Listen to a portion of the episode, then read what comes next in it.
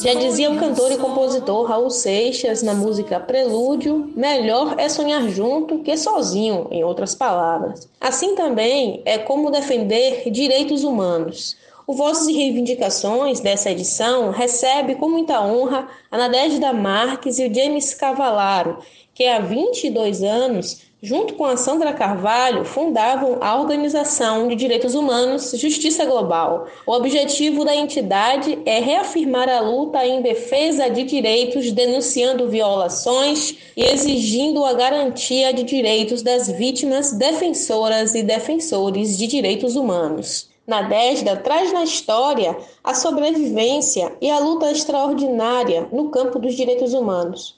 Seu pai, Jarbas Pereira Marques, foi militante dos direitos humanos e defensor dos principalmente democráticos, e por seu ativismo foi assassinado em 1973 no Recife pela ditadura empresarial militar vigente no Brasil. Filha única de Jarbas, Nadejda é defensora de direitos e atuou como pesquisadora sobre o tema na Faculdade de Saúde Pública da Universidade Harvard e na Universidade de Stanford, nos Estados Unidos. Nascido no Brooklyn, em Nova York, James Cavallaro dedica-se à luta pelos direitos humanos desde 1984, inicialmente com refugiados centro-americanos. Na década de 90, foi diretor no Brasil do CEGIL, Centro pela Justiça e o Direito Internacional, e da Human Rights Watch. Cavalaro foi fundador da Clínica Internacional de Direitos Humanos e Resolução de Conflitos na Faculdade de Direito da Stanford University, nos Estados Unidos. James Cavalaro, ou Jim, como prefere ser chamado, foi comissário e presidente da Comissão Interamericana de Direitos Humanos da OEA e atualmente é o diretor executivo da University Network for Human Rights e professor de direito nas universidades de Yale, UCLA e Wesleyan.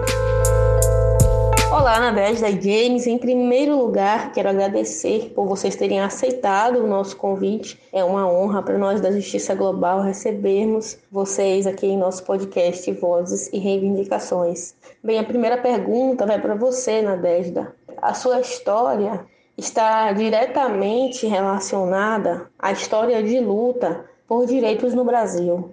Seu pai era militante e lutava contra a ditadura. E hoje, você é uma referência para muitas defensoras na luta por direitos no país.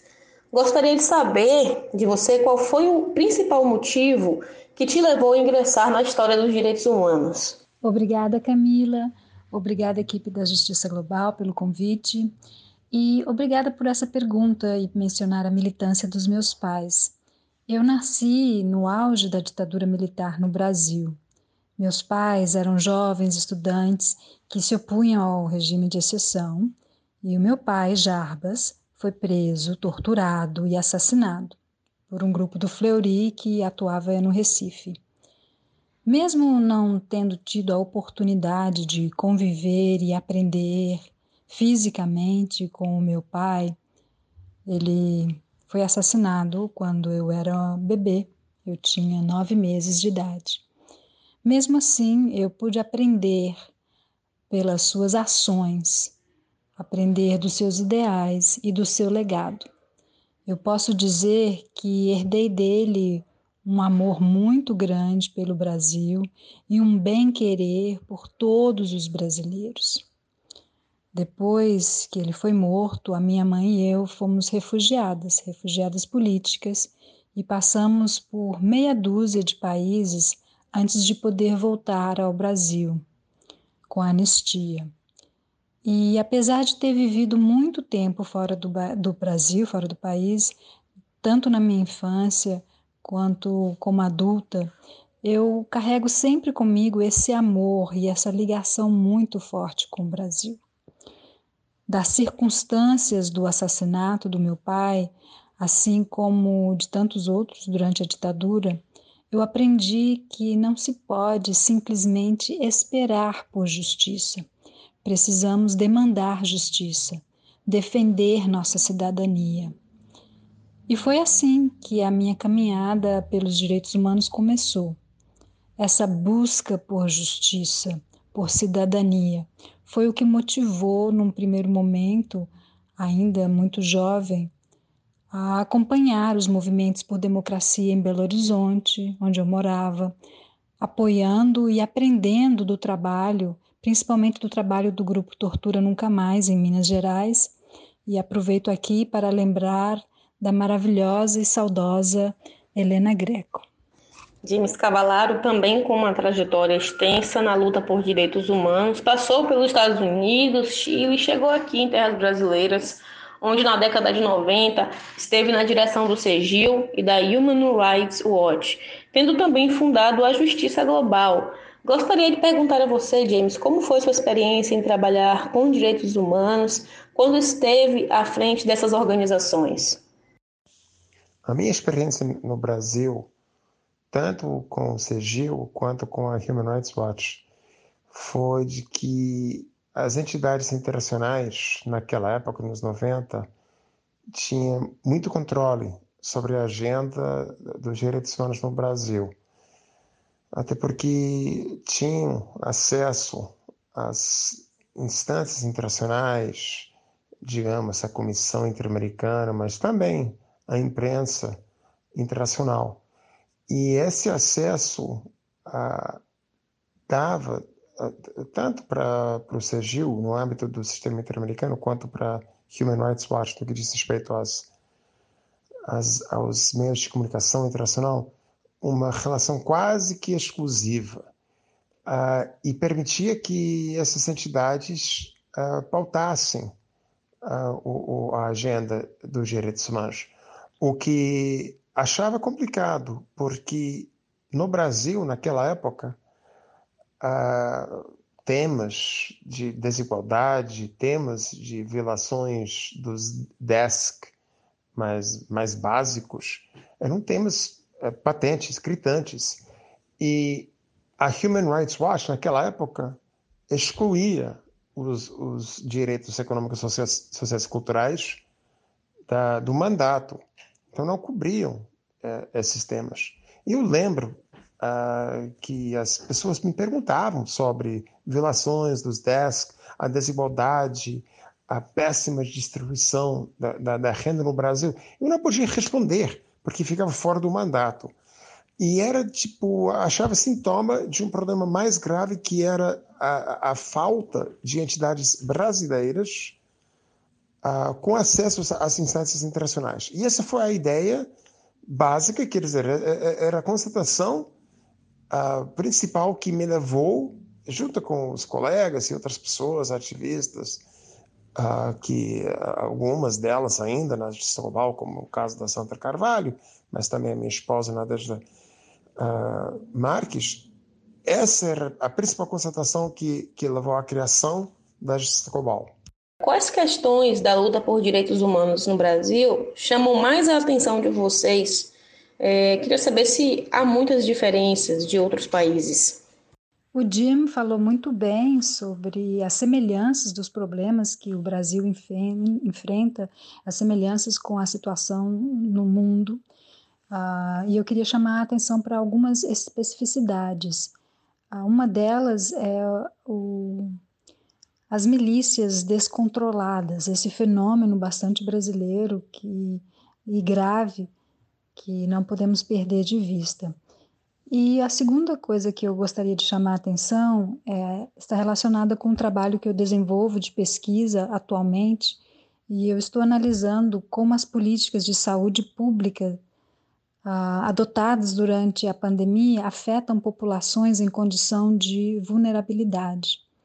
Embora eu não trabalhe ou pesquise especificamente o caso do Brasil, não há como não incluir nessa análise que eu estou fazendo alguns dos absurdos cometidos durante a pandemia no Brasil.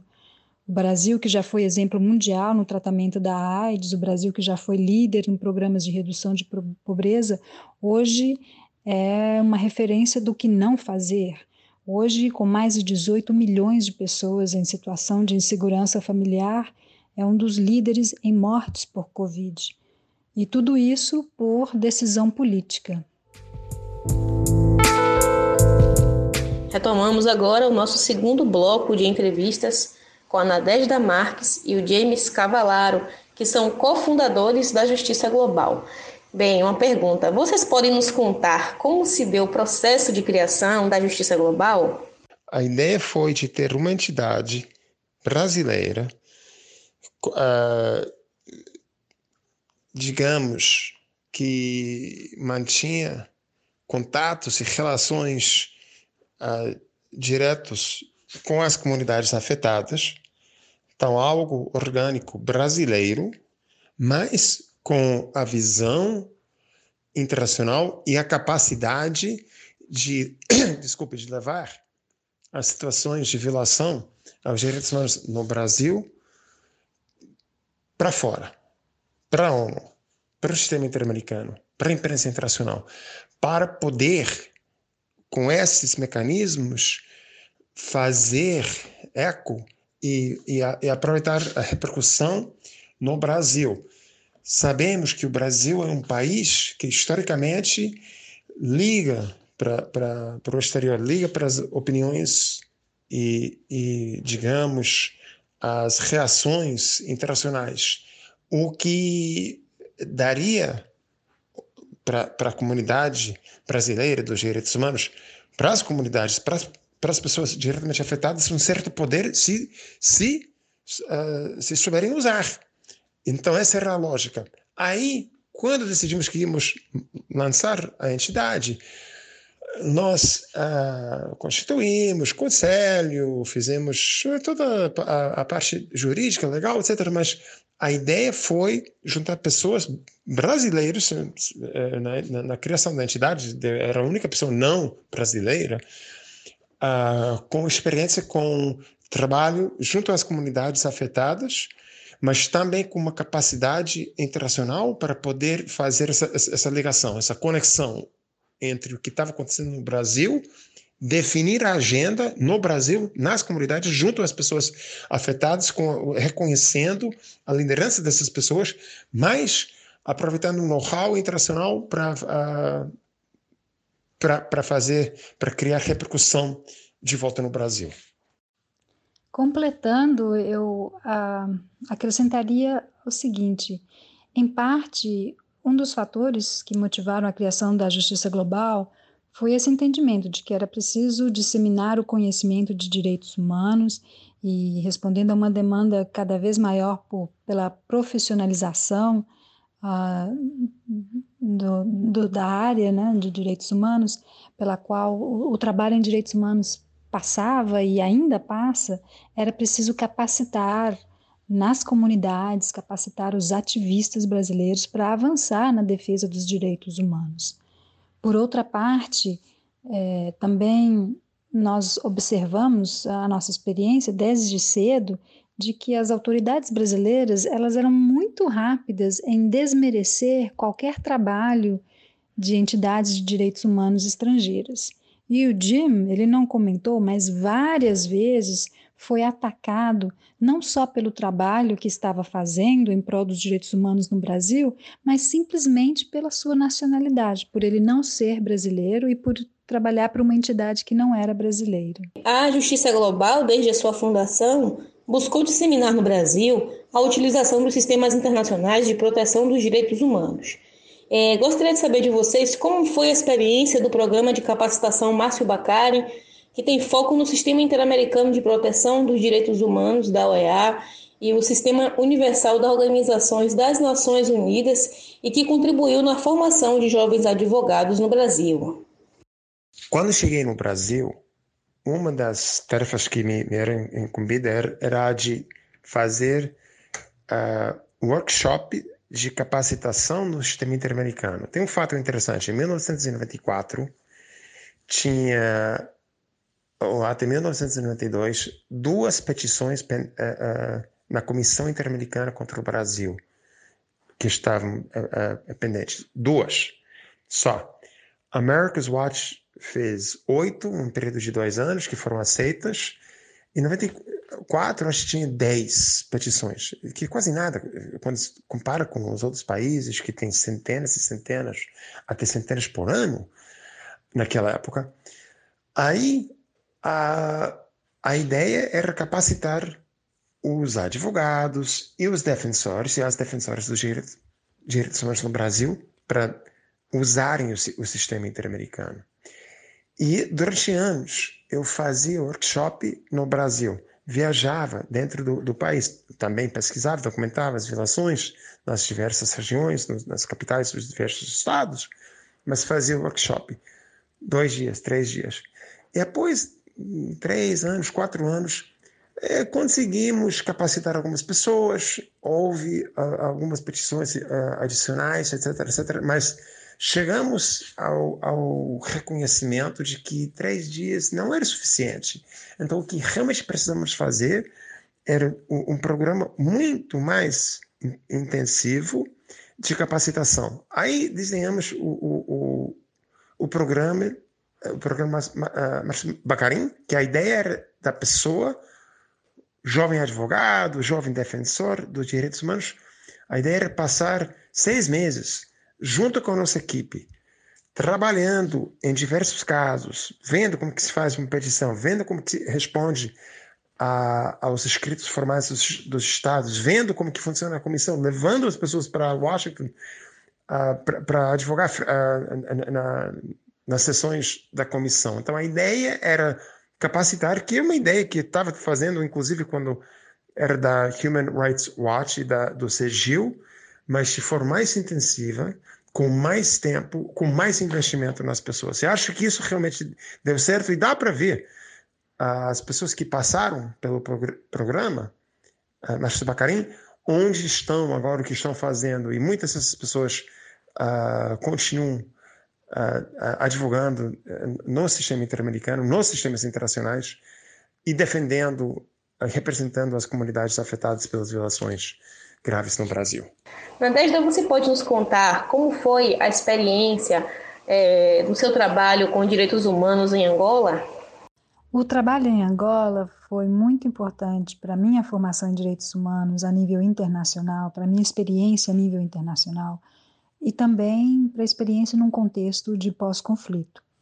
Eu comecei o trabalho como pesquisadora da Human Rights Watch em Angola no ano de 2003, menos de um ano após a assinatura do Memorando de Entendimento entre o MPLA, o Movimento Popular de Libertação de Angola, e a UNITA, União Nacional para a Independência Total de Angola, que foi assinado em 2002.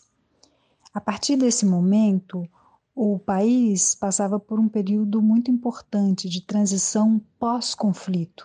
Imaginem vocês muita destruição, uma população que vinha aí de quase 30 anos de conflito, de guerra, uh, muitas necessidades, muitas carências, muitas questões de urgência humanitária e de direitos humanos, de segurança mesmo. Uh, o aspecto principal que eu me lembro desse primeiro momento foi o planejamento. A Human Rights Watch ela tinha sido expulsa de Angola durante o conflito e é, não, não era fácil para um pesquisador da Human Rights Watch entrar em Angola. Eu consegui, por causa desse memorando de paz, né, desse momento específico, e mas tinha que ter um planejamento muito importante para decidir qual questão era mais urgente, qual questão que uma pesquisadora é, poderia tratar. E o que entrou nesse planejamento foram questionamentos sobre ah, em que área, sobre que questão tínhamos capacidade e conhecimento para fazer uma contribuição relevante no contexto angolano. Ah, além disso, essa contribuição ela teria que ser uma contribuição concreta, uma, uma contribuição viável. E nesse planejamento que eu aprendi muitíssimo e aprendi também a, a ferramentas que me ajudam até hoje em novas propostas de pesquisa é, em, em áreas diversas. Em Angola, nós acabamos decidindo, o primeiro trabalho foi feito sobre o retorno, uh, sobre a desmobilização dos ex-combatentes da UNITA o retorno dos refugiados e o retorno dos deslocados internos. Então, essas três populações, três grupos de população estavam se movimentando em Angola e a primeira pesquisa foi sobre como, em quais circunstâncias e o que precisava ser feito para garantir a segurança dessas pessoas. Angola, uh, eu ainda trabalho em Angola e uma das questões que eu sempre fiz uh, um esforço foi de apresentar e criar relações entre Angola e Brasil. E felizmente nós tivemos oportunidade de ter algumas, alguns pesquisadores uh, angolanos que estiveram na Justiça Global e nós tivemos membros da Justiça Global que participaram em treinamentos de ativistas de direitos humanos angolanos. Uh, fico muito feliz com isso e, e espero que possa continuar uh, esse entrosamento entre os dois países. James, você deixou a coordenação geral da Justiça Global em meados dos anos 2000 e assumiu a Clínica de Direitos Humanos da Faculdade de Direito de Harvard. Desde lá, estabeleceu uma importante parceria com a Justiça Global. Destacamos aqui, em 2004, a publicação do relatório sobre a missão da ONU pela estabilidade no Haiti, comandada por tropas brasileiras, e a primeira condenação do Brasil na Corte Interamericana, como o caso da Mion Ximenes. Você pode contar para a gente um pouco sobre a parceria? Quando saí do Brasil e fui para Harvard, organizei a Clínica de Direitos Humanos da Faculdade de Direito da, da Harvard. E para mim era evidente que era um espaço com alunos uh, engajados, interessados em, em, trabalhar nos direitos humanos, era um espaço que podia ser aproveitado para contribuir uh, com as lutas uh, em prol dos direitos humanos no Brasil, até pela experiência própria que eu tinha, os contatos, o conhecimento e o interesse dos alunos. Os alunos querem muito uh, poder uh, trabalhar nos, nos, nos, assuntos no sistema interamericano, colaborar com os temas no Brasil. Não faltavam alunos. Também trabalhávamos desde a Harvard em, em situações nos Estados Unidos, ah, em outros países das Américas, em outros, outros países, em outras regiões do mundo. Mas sempre, pela, pela a trajetória minha, tinha ah, uma ligação com a justiça global e, e também com o Brasil. Então, uh, claro, os assuntos brasileiros uma, uh, tinham uma certa prioridade. Desde a pesquisa que fizemos no Haiti sobre MINUSTAH, uh, naquela época sob, sob o comando do general Heleno e, e, e, as forças brasileiras, o caso Ximenes Lopes, outros assuntos que chegaram à comissão e à Corte Interamericana, em parceria, porque, por dois motivos, e aliás são dois motivos que, que uh, animam o meu trabalho atualmente na rede universitária pelos direitos humanos. E é que acho que tem muita, digamos, mão de obra de aluno interessado, que, que quer contribuir com os direitos humanos, que é idealista, que fica ociosa, quer dizer, não é aproveitada. E, ao mesmo tempo, eu acho que o papel da universidade não é só ensinar a doutrina, mas também deveria capacitar os futuros ativistas e as futuras ativistas nos direitos humanos, como questão social, como compromisso social. Então, isso para mim era, era, evidente que, que tinha que fazer essa ligação entre uma entidade como a Justiça Global, que acho uma entidade importantíssima, que trabalha com a base, com as pessoas afetadas, e a, a clínica da Harvard. Do mesmo jeito que uh, fazia desde Stanford e, e continuo fazendo da entidade atual. E acho que um papel fundamental para a universidade, e deveria ser uma exigência das uh, entidades dos direitos humanos, é fazer justamente essa contribuição com o trabalho prático das entidades e com a capacitação das pessoas para elas uh, serem defensoras dos direitos humanos e uh, do, do, do, dos direitos das pessoas excluídas nas nossas sociedades. Bem, agora mais uma pergunta que eu gostaria de fazer a vocês para fechar esse segundo bloco de entrevistas. É, qual o conselho que vocês dariam para as pessoas jovens, em especial as estudantes e os estudantes universitários que estão interessados na luta por direitos humanos no Brasil? Acho que tem um ditado que diz que se conselho fosse bom, não se dava, né? Pois bem, eu não sei se é exatamente um conselho, mas são coisas que funcionaram uh, para mim e que eu gostaria de compartilhar também. Uh, primeiro é a questão dos objetivos, né, seus ideais. É, escreva os seus ideais, tenha lucidez e clareza sobre os seus ideais, porque isso vai guiar como alcançar a sua trajetória. É, eu sou super fã de escrever, carrego comigo sempre um, um caderno, colocar as ideias no papel é um, um exercício importante e, e, acho que ajuda uh, na vida em todos os sentidos. A segunda questão que eu acho também uh, fundamental é ser flexível e capaz de se adaptar, porque a vida ela é imprevisível, né? A gente comete erro, coisas acontecem e as coisas não nem sempre vão ou acontecem do jeito que a gente planejava. Então é preciso uh, saber disso e ser flexível e, e tentar desenhar cenários para poder se adaptar conforme as coisas forem ocorrendo. E a terceira coisa que eu acho também fundamental é que a gente precisa saber dos nossos limites, cuidar da nossa saúde física e mental. O trabalho em direitos humanos é um trabalho que exige muito, uh, tanto fisicamente como psicologicamente, e a pessoa precisa ter ciência e tomar certos cuidados uh, ah, para estar saudável e poder desenvolver o trabalho da melhor forma possível. Para os alunos interessados nos direitos humanos e, e a justiça social, eu diria, primeiro, não perca o idealismo, não perca o entusiasmo pela justiça uh, social, que a, a, vida é terrível, mas nas nossas sociedades uh, faz de tudo para te convencer que não pode, não deve, tem que fazer isso, tem que juntar grana, tem que comprar uma casa, tem que comprar um carro, não pode criar uh, problemas. Então, não, não, não, não liga para esse papo, esse discurso.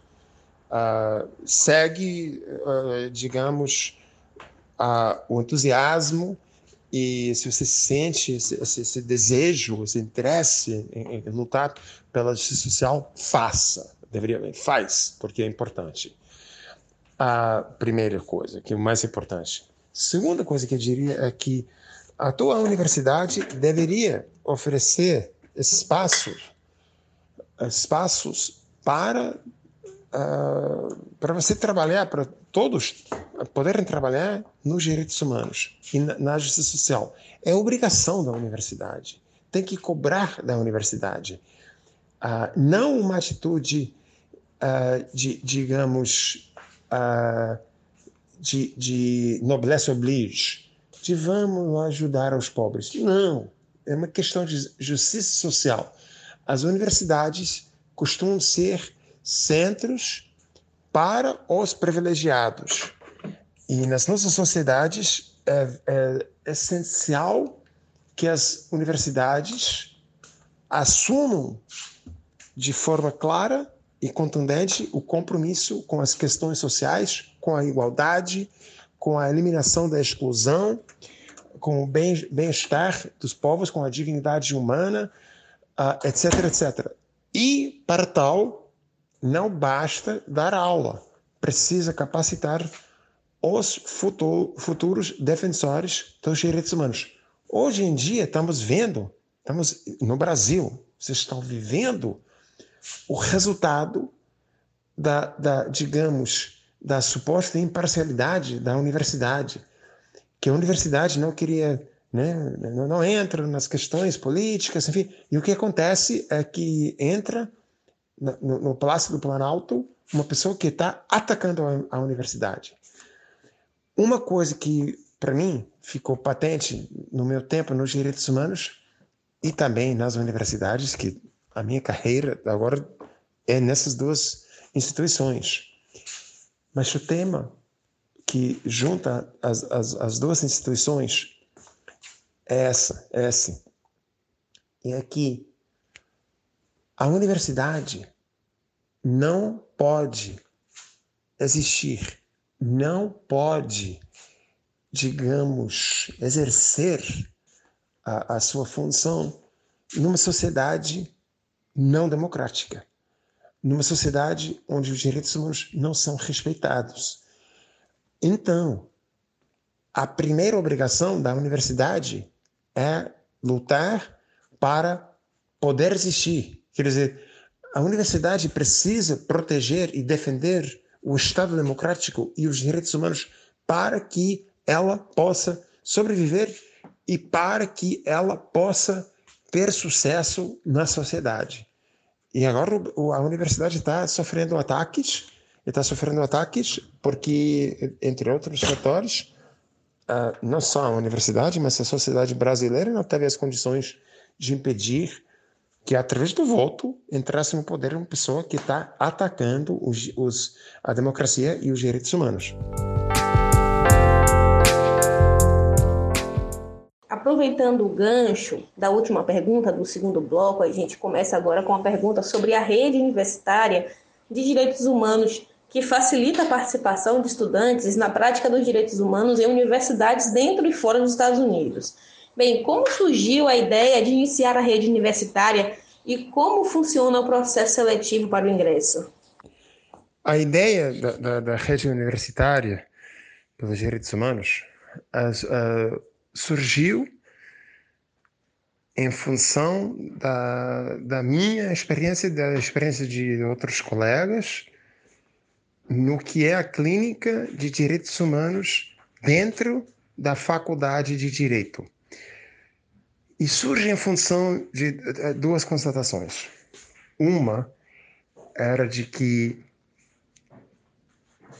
o espaço para fazer ou para trabalhar com supervisão em direitos humanos dentro da universidade, o único espaço nos Estados Unidos e, na maior parte da América Latina uh, é, até agora, uh, tem sido a clínica jurídica ou a clínica de direitos humanos dentro da faculdade de direito. E relacionado com esse fato, vai outra constatação, que é de que nos últimos 30, 40 anos, que são é o tempo que eu, uh, milito nos direitos humanos, desde os 80, uh, ah, nesse, nesse período, tem um processo de profissionalização dos direitos humanos. E, e esse, esse processo é um processo também de uh, fazer os temas dos, dos direitos humanos temas legais, temas jurídicos. E com isso temos o, o, o, resultado disso, ou causa, ou as duas coisas, causa e efeito, é um excesso de advogados nos direitos humanos. Então, uh, decidimos criar essa rede universitária para ampliar, para aumentar os espaços dentro da, das universidades para participação para o trabalho concreto com supervisão em direitos humanos para as diversas disciplinas que são urgentes, necessárias nas lutas pelos direitos humanos. Então, a ideia é democratizar o, a capacitação universitária em direitos humanos, socializar, democratizar expandir para as faculdades não de direito. Essa é, é a ideia. E trabalhamos agora, lançamos a entidade tem três anos, com um conjunto de ativistas do mundo inteiro, que dá para ver no, no, nosso site qual o nosso conselho que tem dos, do, do, de todos os continentes, das entidades e das universidades.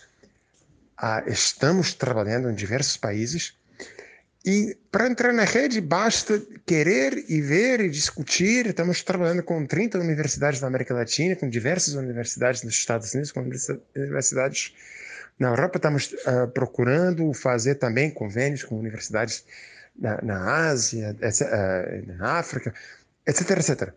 É, basta querer, porque a lógica é de tomar o que era uma, uma um tipo de capacitação que era um espaço exclusivamente jurídico, que é, era a Clínica dos Direitos Humanos, e fazer coisas parecidas, clínicas interdisciplinares, centros de, de trabalho concreto em diversas áreas da universidade para facilitar a capacitação, para facilitar os trabalhos concretos dos alunos em direitos humanos uh, nos Estados Unidos, onde uh, temos a nossa sede, mas na América Latina e no resto do mundo. Então, uh, basta querer entrar em contato e, e, vamos ver como podemos fazer, porque não tem regras fixas, né? não é preciso ter X alunos ou X professores, precisa querer montar um espaço de capacitação e aí vamos ver qual, que tipo de parceria poderíamos desenvolver. É, especialmente nesse período em que milhares de vítimas estão sendo dizimadas pela Covid-19 por causa do negacionismo e todas as outras violações provocadas por empresas e pelo Estado brasileiro, gostaria de convidar vocês a falar sobre a importância da luta e do fortalecimento dos direitos humanos no Brasil. Acho que o, o Brasil, hoje em dia, enfrenta a pior crise dos direitos humanos desde a ditadura. E quem sabe essa crise poderia ser até mais uh, aguda do que a, do que a crise da, da ditadura militar, porque naquela época era patente uh, que tinha um, um, uma situação de exceção, um governo autoritário militar. Hoje em dia, o que aconteceu, não só no Brasil, mas nas Américas, no mundo, de lá para cá, dos, digamos, da época dos, das ditaduras na América Latina, dos 60, 70 e 80 para cá, é que ah, os governos autoritários conseguiram ah, ficar mais sofisticados mais sofisticados na forma de chegar ao poder e também nos discursos e no uso dos mecanismos da democracia para sufocar os direitos democráticos. O que faz a, a crise mais grave, porque não é tão visível. É, Bolsonaro é o presidente eleito. É o discurso que apazigua muitas pessoas dentro do Brasil e fora do Brasil. Mas o que estamos vendo no Brasil e no mundo hoje em dia é a, a distância brutal entre os ricos e os pobres, que cresce que vem crescendo nas últimas décadas dentro dos países e entre os países. O que estamos vendo hoje em dia é a brutal incapacidade do nosso sistema global, neoliberal, capitalista, de responder a, ao bem-estar mínimo dos cidadãos do mundo. Hoje em dia, eu estou falando dos Estados Unidos, onde daqui a pouco vamos chegar à imunidade de rebanho. Por quê? Porque monopolizamos nesse país a vacina. E no Brasil, vocês têm que 10%, 15% da população vacinada. E isso se repete e até mais aguda essa diferença, esse apartheid da vacina, se analisar a situação na África, a situação em outras regiões que estão em, em, condições ainda mais graves do, do que o Brasil. Tudo isso diz que hoje em dia as formas que temos para responder aos abusos neoliberais do sistema capitalista, uh, de, de, de fazer de tudo um produto para ser vendido no mercado e se não tiver comprador, não existe. Todos os abusos desse, desse, desse sistema, na época da, da Covid, ficaram muito mais patentes. E quais as armas que nós temos para responder uma delas é o discurso dos direitos humanos, que nós precisamos nós controlar esse discurso e garantir que esse discurso seja democrático, seja igualitário, reconheça as pessoas escolhidas, e não seja mais uma, uma, uma arma para uh, ser tergiversada uh, pelo, pelas forças que estão hoje em dia uh, explotando, continuam explotando os pobres, os países em desenvolvimento, uh, os trabalhadores, etc, etc, etc. Então, precisamos uh, manter esse enfoque, digamos, crítico dos direitos humanos, porque direitos humanos significam muitas co muita coisa para muitas pessoas, mas precisamos enfatizar sempre a dignidade humana do mais pobre, é a mesma dignidade do mais rico e como vai trabalhar com essa lógica em tudo, em, em absolutamente tudo. Então, essa visão dos direitos humanos, acho que sim permite responder às desigualdades, aos abusos na, no acesso à, à vacina, no, no, no, nos casos de, de, de violência física,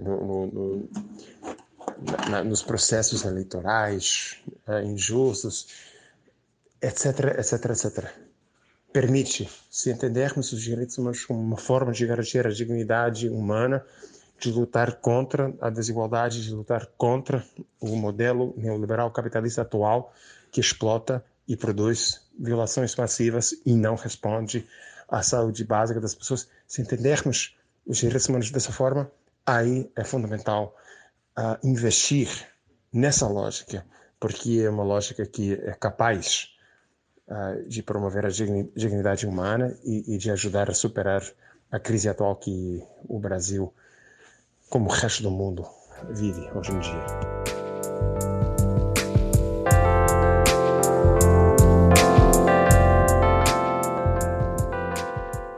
Ficamos por aqui com mais um episódio do Vozes e Reivindicações, podcast da Justiça Global, uma organização que atua na defesa e promoção dos direitos humanos.